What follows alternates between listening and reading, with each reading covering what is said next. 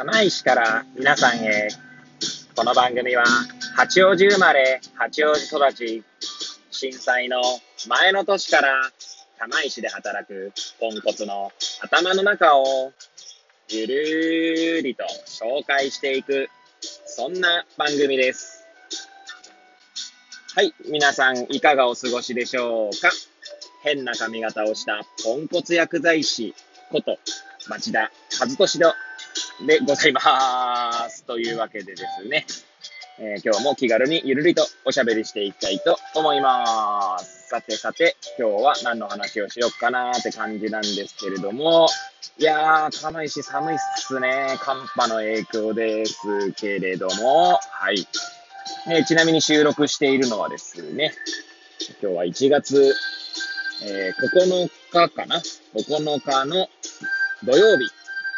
えー、7時、朝のですね、7時半でございますね。はい。今、えー、出勤する、しているところでございます。いつものように AirPods で、えー、ね、収録をしております。はい。でですね、まあそうですね。まあ、ちなみに寒くてですね、まあ寒くてですねというか、毎朝ですね、あのー、私あの、寝室の、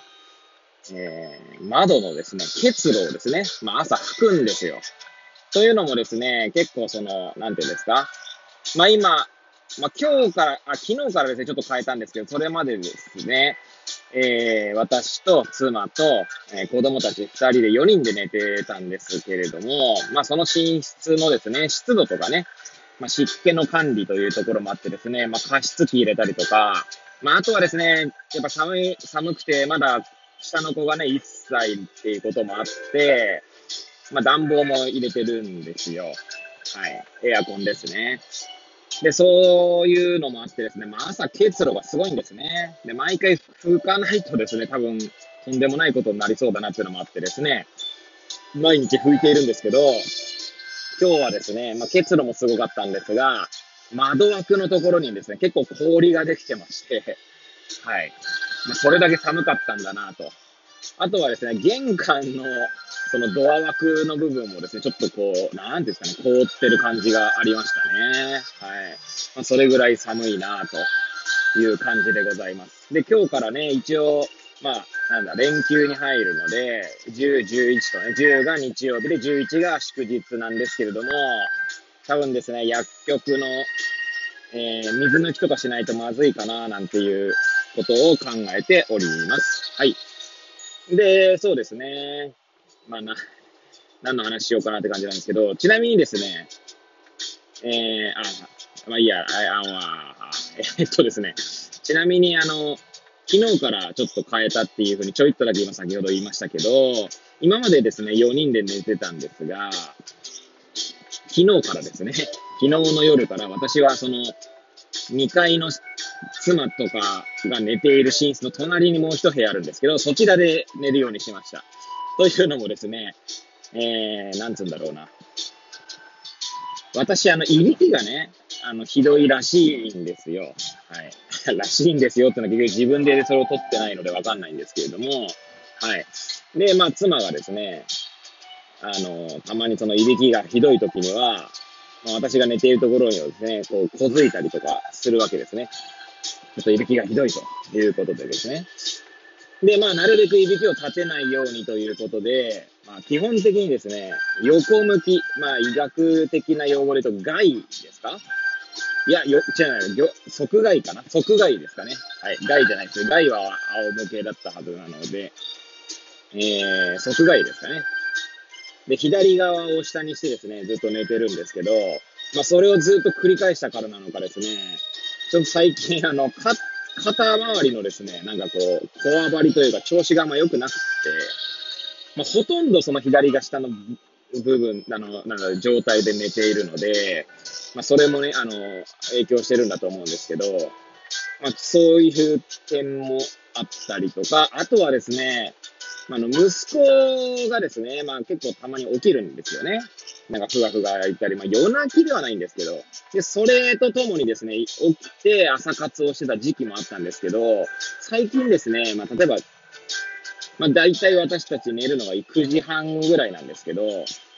21時半ですね。で、2時頃に起きられたりとかするとですね、まあ、2時だと4時間ぐらいしか寝てなくていいのかな ?4 時間だね。4時間しか寝てなくてですね、ちょっとやっぱまだもう少し寝たいな感が出てくるんですよね。で、そうするとですね、結局その朝まで寝てしまうっていうことがあったので、まあそういう点でもですね、私あの、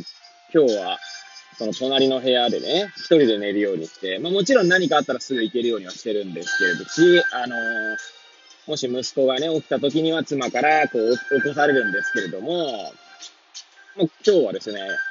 結局、まあ私がね、そこに着いたのは、まあ10時ぐらいですか ?10 時からですね。で、最初にあの目覚ましで起きたんですけど、4時半だったんですよね。なので6時間半ぐらい寝ててですね。つまりその間、息子はこう起きたりとかしなかったんですよ。で、妻もですね、多分、ああの朝聞いた感じだと妻はしっくり寝れたようなので、まあ、妻の睡眠を妨げなかったという意味でもですね、まあ、今の生活がいいんじゃないかななんて思いますね。で、あとはですね、まあ、4時半に起きて、まあ、下に、下というか、あの、1階の方行ってですね、まあ、歯磨きして、まあ、コーヒー、あ、水分補給して、その後コーヒーを沸かして、で、また部屋に戻ってですね、読書をすること、あ、読書する前にあれですかね、えっ、ー、と、まあ、なんちゃってマインドフルネスと、骨ナビっていう骨の体操と、あとは、ロコムーブっていうね、まあ、骨ナビはですね、本のタイトルなんですけれども、なんか骨を、いや、あの、本当にそれがね、どうかってのは何とも言えないんですけど、私、その本読んでからですね、やって、まあ、調子がいいなって思うので、まあ、やってるだけで、他の方がそれやってどうかは何とも言えないんですけれども、まあ、骨ナビという本でね、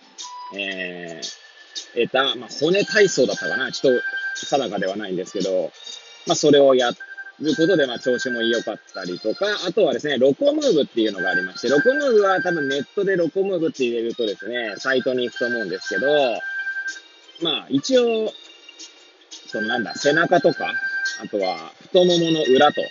まあ、ハムストリングっていうんですかね。まあそういった大きな筋肉を連動させることで動きやすい体を作るっていうのが確か名目だったと思うんですけれども、まあロコムーンもですね、なんかやるといい感じがするんですよね、体の状態が。はい。まあ軽い筋トレにもなるのかな、ちょっとそこら辺はよくわかんないんですけれども、はい。なんでロコムーブもやってですね、まあ、そんななんか充実した朝を過ごしましたね。で、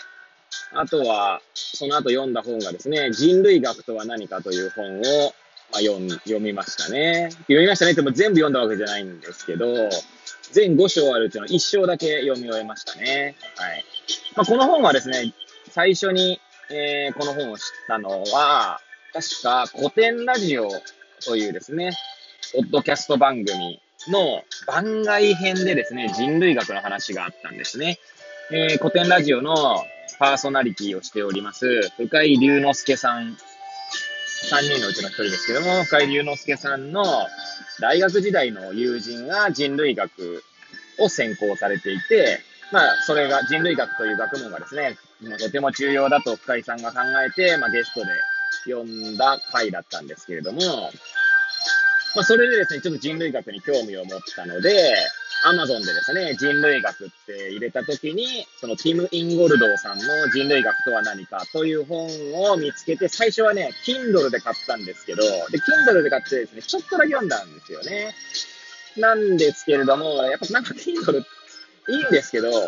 場所も取んないし、あのー、いいんですが、なんかですね、これはまあ完全に私だけなんだと思う。私だけっていうか、まあこういう人もいるのかもしれないですけど、なんか Kindle はですね、なんか読み進めにくいんですよね。という感じがあります。はい。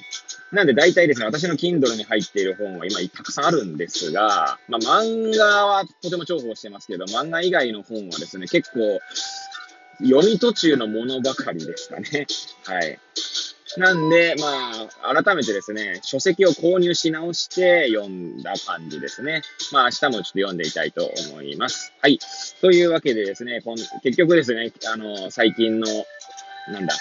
夜間と朝の生活についてですね、ちょっと語ってみましたけれども、まあ、ほんとどうでもいい話ですね。えー、最後までお聴きいただき、えー、本当にありがとうございます。えー、ということでですね、これを聞いていただいた皆さんが、より良い一日を過ごせますようにとお祈りさせていただいて、今日の放送を終了したいと思います。